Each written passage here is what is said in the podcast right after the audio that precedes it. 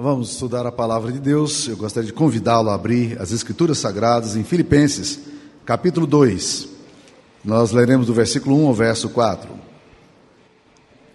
Se há, pois, alguma exortação em Cristo, alguma consolação de amor, alguma comunhão do Espírito, se há entranhados afetos e misericórdias, completai a minha alegria de modo que penseis a mesma coisa, tenhais o mesmo amor, Sejais unidos de alma, tendo o mesmo sentimento. Nada façais por partidarismo ou vanglória, mas por humildade, considerando cada um os outros superiores a si mesmo. Não tenha cada um em vista o que é propriamente seu, senão também cada qual o que é dos outros. Esta é a palavra de Deus. Muitas pessoas me, encontram em diversos lugares e perguntam, pastor, Deus tem sido gracioso com a igreja de vocês, a gente percebe como Deus tem revelado o cuidado dele, milagres acontecido, coisas sobrenaturais. Qual é o segredo da dinâmica da igreja de vocês? Por que que Deus, o que está acontecendo no meio de vocês? E eu enumero alguns fatores que considero importantes. Né? Nós temos visto, de fato, alguns milagres. E um dos grandes milagres que nós vimos, certamente, foi um, uma família é, um determinado dia, chegar para nós e dizer: Nós queremos dar uma área de 111 mil metros quadrados é, dentro da cidade para vocês. Papel passado, escritura, registro, né, isso aí. E eles não são membros da nossa igreja, o que é muito notório, muito estranho até, né? Mas nós entendemos que isso é um milagre de Deus, é uma graça de Deus movendo o coração de pessoas. Mas há, há vários fatores que eu gostaria de enumerar. Um deles, eu creio que é o fato da centralidade que nós temos nas escrituras sagradas. Quando você vem aqui, você vai ver os pastores pregando Bíblia. Há muitos lugares aí que se prega de tudo, menos a Bíblia. Não se prega o Evangelho. Não se fala da mensagem da cruz. E aqui nós vamos falar do, do Evangelho. Nós vamos ler o texto e vamos comentar o texto. Vamos ler o texto e vamos estudar o texto. E isso ajuda a gente a aprender a ler a Bíblia e isso nos edifica. Uma das outras coisas que nós temos considerado são a ênfase dos nossos ministérios. Todos os nossos ministérios, crianças, né, com uma pegada muito boa de atenção, de cuidado, um ministério muito bem desenvolvido, os pré-adolescentes, ah, os jovens, a mocidade, os adolescentes, todos nós estamos envolvidos, empenhados nesses ministérios, a nossa junta diaconal trabalhando, e essas coisas certamente são muito importantes para a vida, para a vida da igreja, essa dinâmica. Uma outra coisa boa é que a nossa igreja tem renovado a liderança. Pessoas é, novos líderes têm surgido todos os anos, Deus sempre tem suscitado uma nova geração, e isso é, tem sido uma bênção para a nossa comunidade, e nós louvamos a Deus. Mas eu queria hoje, à guisa do que nós lemos, dizer que existe uma coisa que para mim é extremamente importante, que faz com que a nossa igreja caminhe sólida, estruturada e, e em franco crescimento. E para mim é a questão da unidade. A nossa igreja é uma igreja que tem caminhado sem grandes divergências. E isso é fantástico, porque eu conheço comunidades que estão passando por problemas, em lutas entre pastores e membros da igreja, entre membros da igreja em si.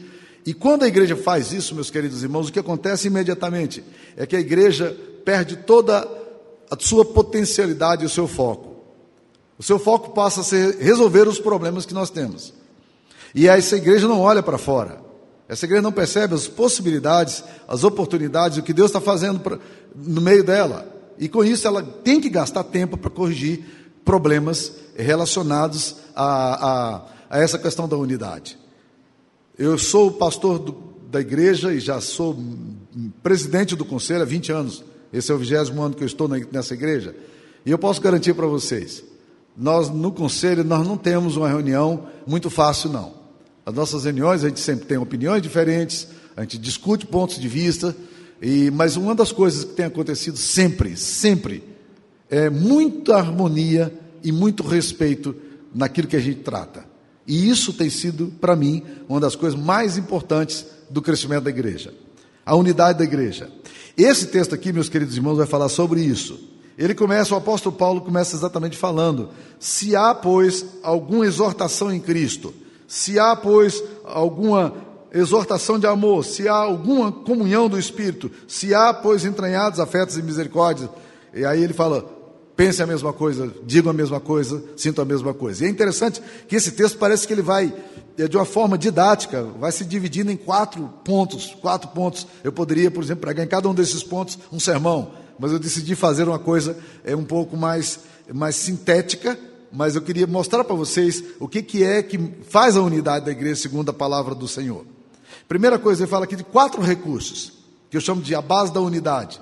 Depois ele vai falar de quatro elementos, que, que é o que fundamenta a comunhão.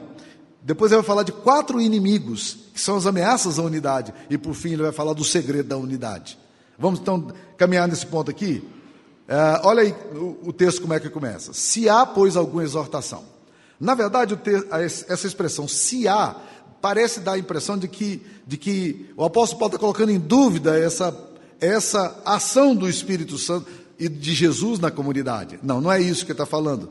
Na verdade, a melhor tradução poderia ser: uma vez que há, considerando o fato de que há exortação em Cristo, que há comunhão do Espírito, nós devemos viver em união. Então, tem, tem quatro coisas aqui, são quatro princípios que ele coloca aqui, que são a base da unidade. Quatro recursos que nós temos. Os dois primeiros são teológicos, tem, tem a ver com o que Deus faz entre nós, e os segundos são, de, forma, de certa forma, comunitários. Vamos lá. Quais são os princípios teológicos? Primeiro, uma vez que há alguma exortação em Cristo, eu queria pensar sobre isso aqui com vocês. A palavra exortação, ela é uma palavra que muitas vezes ela é, ela é complexa aqui na nossa tradução. Porque, na verdade, o que o texto está dizendo é, é, é, está sendo usado aqui o mesmo texto que Jesus usou, o mesmo termo que Jesus usou, quando ele falou: Olha, eu preciso ir ao Pai e vou enviar para vocês o outro consolador. A palavra exortação e consolação, elas vêm da mesma raiz, e às vezes alguns os autores preferem exortação, outros preferem consolação, né? outras palavras são encorajamento. Então, na verdade, o que o texto está dizendo é o seguinte: considerando de que há esse paracletos entre nós, que é a ação de Cristo Jesus no nosso meio, então essa tem que ser uma base da nossa unidade. Se há algum paracletos, literalmente, paracletos é aquele que anda ao lado, é aquele que apoia o outro. E ele está dizendo, assim como Jesus Cristo apoia a sua igreja, assim como Jesus sustenta a sua igreja, assim como Jesus anda com a sua igreja, essa exortação de Cristo tem que ser a base nossa. Depois ele vai falar de uma outra, de um outro recurso maravilhoso. Olha como é que ele continua. Se há alguma consolação de amor, alguma comunhão do Espírito. Eu estou aí pulando para a comunhão do Espírito, eu, depois eu vou voltar nos aspectos comunitários. Ele está falando que, uma vez que o Espírito Santo criou em nós essa, essa liga, o Espírito Santo nos fez um corpo. Por causa disso, esses recursos são maravilhosos para gerar unidade. É bom lembrar, meus queridos irmãos, que o Espírito Santo é o Espírito da unidade. Se há uma coisa que acontece quando o Espírito Santo está acontecendo na igreja, é que essa igreja vive em união. E curiosamente na Bíblia existem dois episódios que mostram é, pessoas, no, primeiro, em, em Babel, quando há pessoas que falam a mesma língua, mas não se entendem. Por quê? Porque elas perdem a referência do sagrado. No, no, no Pentecoste, em Atos 2, você vai ver o contrário. Povos de diferentes regiões se unem em Jerusalém no dia do Pentecoste, e ali de repente acontece uma manifestação sobrenatural de que aquelas pessoas começam a falar em línguas e cada um ouve na sua própria língua materna. Comentaristas explicando esse texto diz: não há aqui é, um fenômeno de línguas estranhas. O que há aqui é um fenômeno de línguas estrangeiras. Por quê? Porque cada uma das pessoas ouve na sua língua materna. Por que a língua materna? Porque a língua materna é a língua do seu coração. As coisas fazem mais sentido na língua materna. Quero dar um exemplo para vocês. Eu falo inglês. Eu já preguei inglês. Eu prego inglês se necessário for. Não gosto, mas prego. Ah, mas quando eu vou orar, é interessante, orar em inglês para mim é muito automático.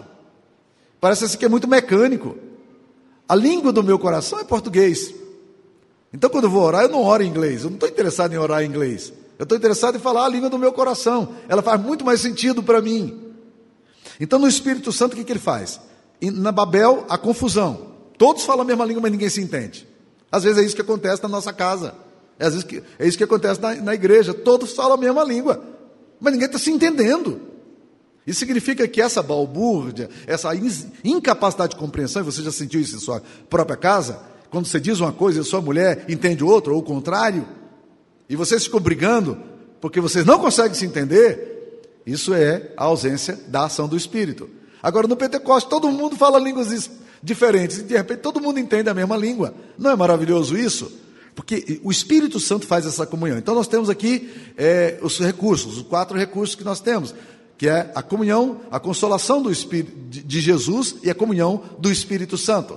Mas o texto aqui vai falar de dois outros recursos que são recursos comunitários. Vamos tentar entender isso aqui. Se há alguma consolação de amor.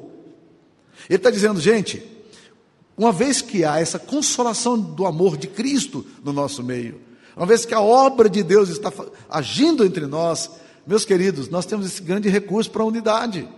E ele vai falar de outro aspecto comunitário, que eu gosto muito, está no versículo 1 ainda, diz: se há entranhados afetos e misericórdia. Eu gosto muito dessa expressão, entranhados afetos.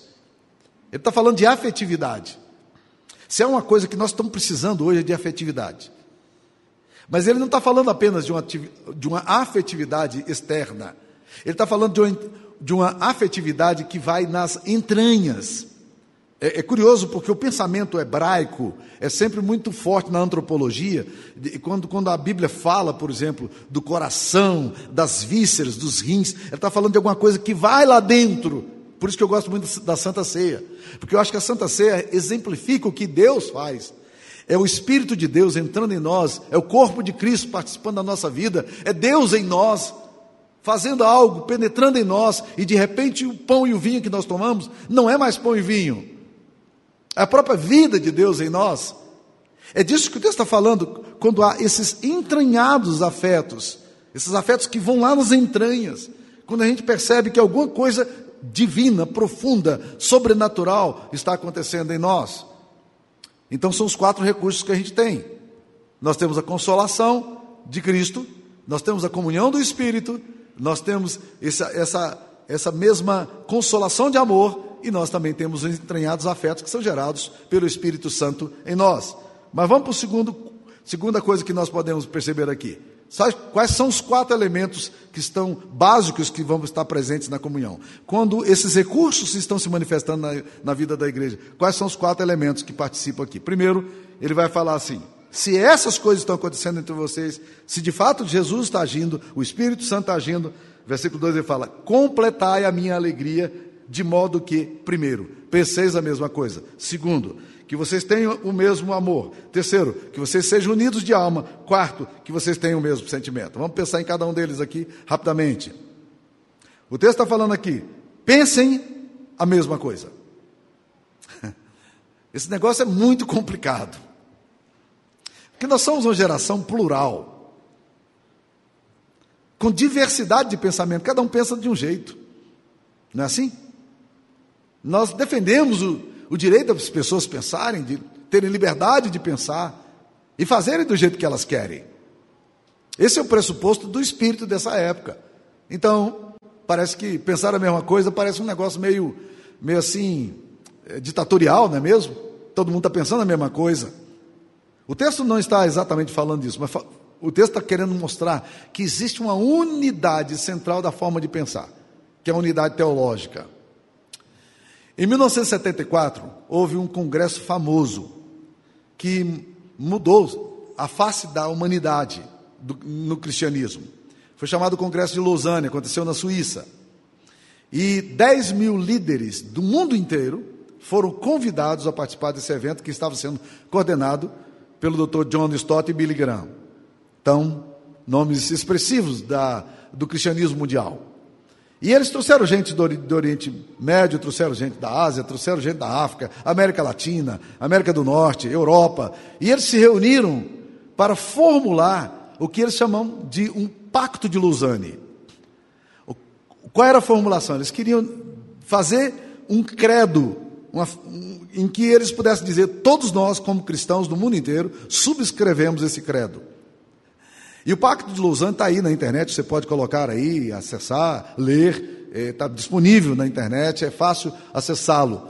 Mas uma coisa interessante, meus queridos irmãos: todos os 10 mil líderes de diferentes partes do mundo puderam assentar e assinar o Pacto de Lausanne.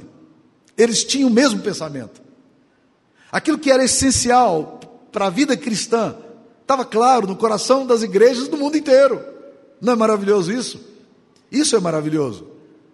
Às vezes, como pastor, a gente tem que tomar determinadas posições que são impopulares. Isso aconteceu já aqui e já aconteceu em outras igrejas por onde eu passei. Que as pessoas ouvem determinado pregador e ficam empolgados com determinado pregador e digam, pastor, traz o determinado pregador para cá. E uma das características da nossa igreja é que a nossa igreja nunca, nunca se moveu por, por evento. Quantos eventos você vê aqui na nossa igreja? Eu costumo dizer que evento é vento. O que faz transformação é discipulado. É gente que começa a ler a Bíblia seriamente e aprender a seguir Jesus. A nossa igreja não é uma igreja de evento. Você não vai ver grandes pregadores aqui pregando. É o café com leite, é o, é o pãozinho com manteiga, de todo domingo que os pastores trazem aqui palavra de Deus. Então aí de repente surge um pregador que é assim, ele, ele é interessante. E ele tem umas revelações, uns sonhos, e aí ele traz profecias, e aí as igrejas lotam, porque todo mundo quer ouvir, né?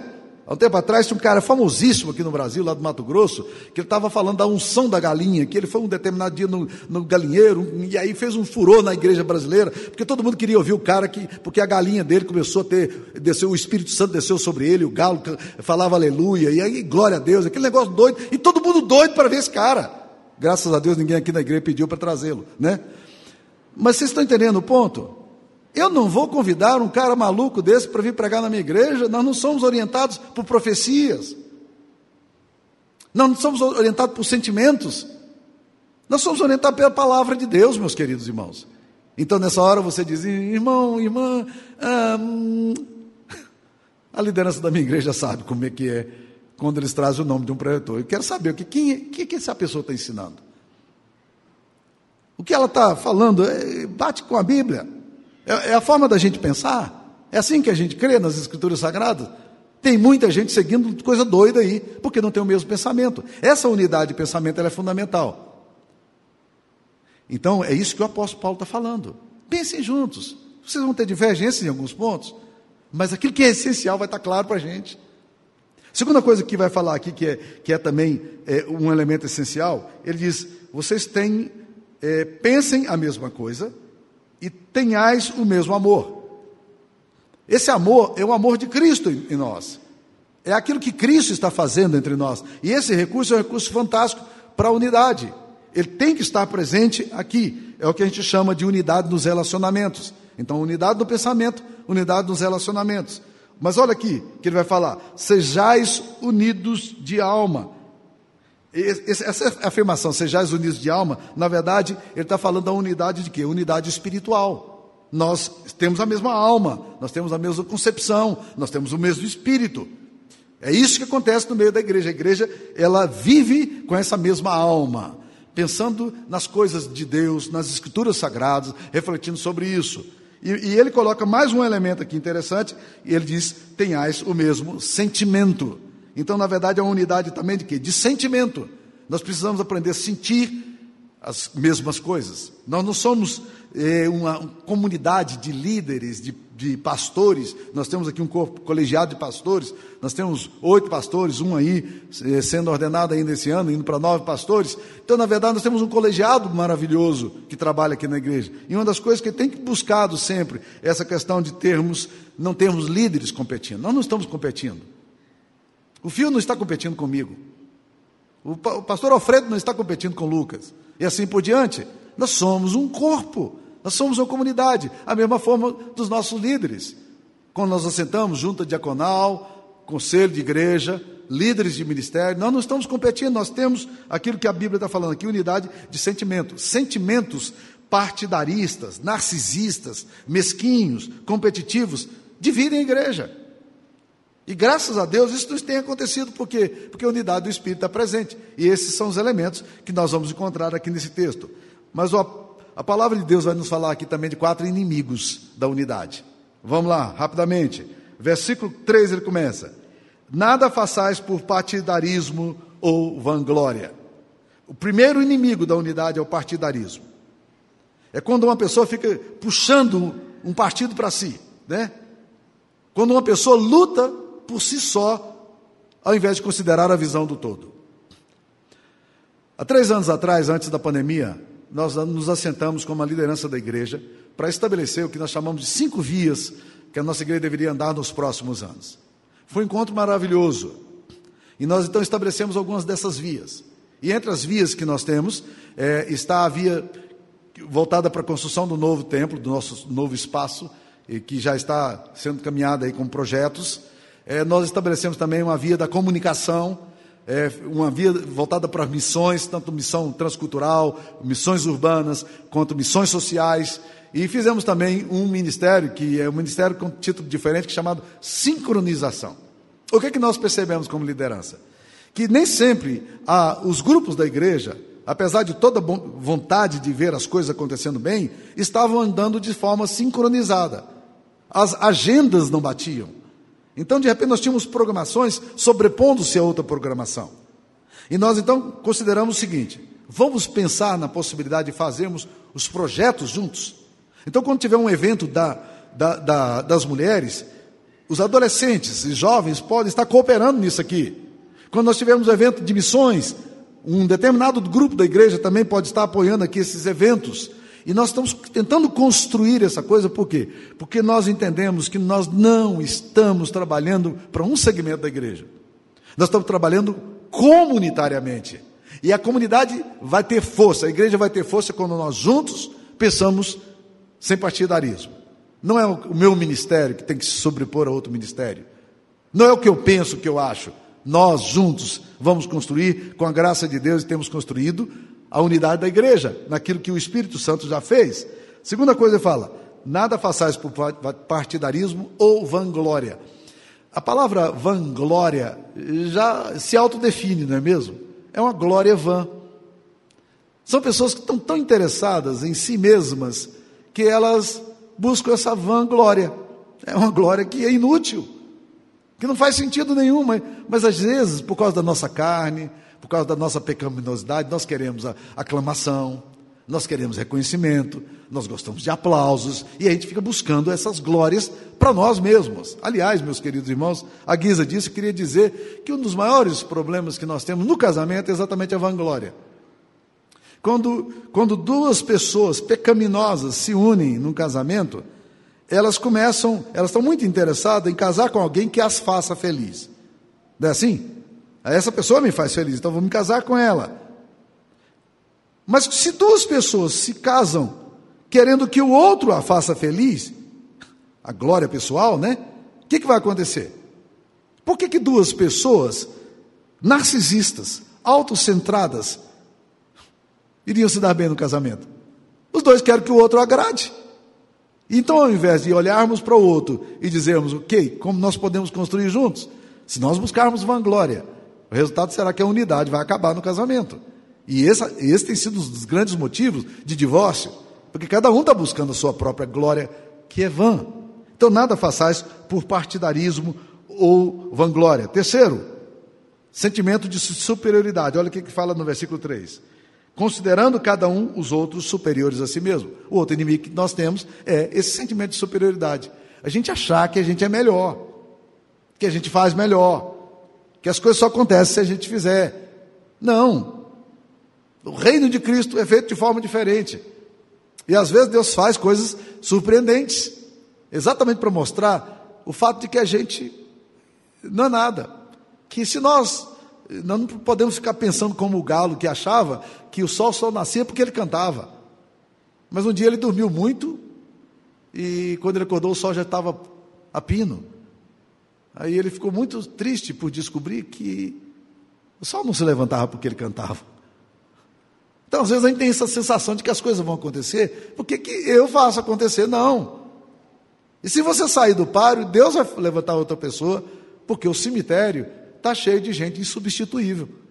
Então, nós precisamos aprender a pensar. Nós não precisamos ter sentimento de superioridade. Está tudo certo. Nós somos uma comunidade, um povo de Deus. E por último, ele fala do quarto perigo aí, que é o interesse pessoal. Versículo 4. Não tenha cada um em vista o que é propriamente seu, senão também cada qual o que é dos outros. Nós somos pessoas competitivas, interessadas em glória pessoal, ansiamos promoção e conquista. A ideia da glória pessoal está muito voltada na nossa natureza pecaminosa e no nosso modelo pedagógico. Nós ensinamos meus filhos, vocês têm que ser vencedores, vocês têm que ser pessoas de sucesso, vocês precisam, é, e isso está arraigado na gente. Então, quando a gente vive em comunidade, é, é natural que essas coisas pecaminosas também tendam a surgir.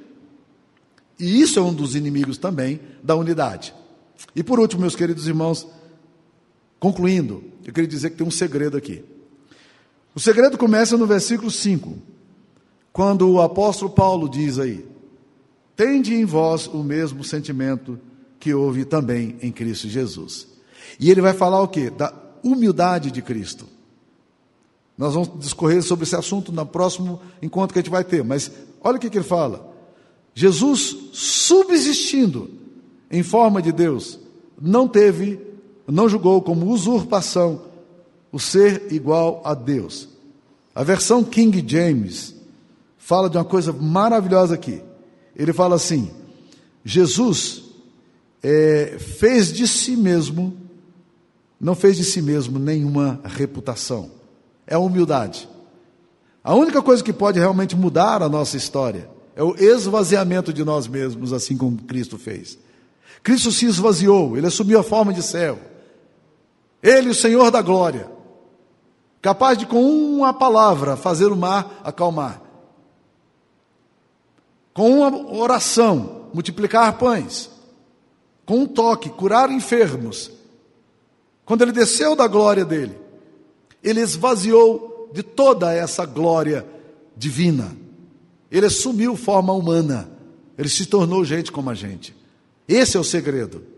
É quando nós nos esvaziamos de qualquer pressuposto que a gente tenha, de qualquer coisa que a gente julga importante, e a gente diz: não devemos andar assim, porque Jesus não andou assim. Ele é o nosso modelo, e é nele que devemos nos firmar. Que a unidade de Cristo Jesus prevaleça entre nós. Somos um povo cuja unidade foi forjada em Cristo Jesus. Essa unidade é dada pelo Espírito Santo e nós devemos preservá-la para a glória de Deus. Vamos curvar as nossas cabeças e vamos orar. Senhor, nós te pedimos que o Senhor nos ajude a preservar a unidade que o Senhor mesmo criou. Essa unidade dada pelo Espírito Santo. Dá-nos, ó Deus, a graça de vivermos servindo, Pai, abençoando, guardando a vida das pessoas, protegendo, tratando cada um com superioridade em relação a nós mesmos, ó oh Pai. Dá-nos, ó oh Deus, a capacidade de abrir mão dos pressupostos da gente, daquilo que a gente acha que é importante, e que a gente possa se submeter em amor um ao outro, como Cristo, em amor, se entregou por nós. Em nome de Jesus nós oramos. Amém.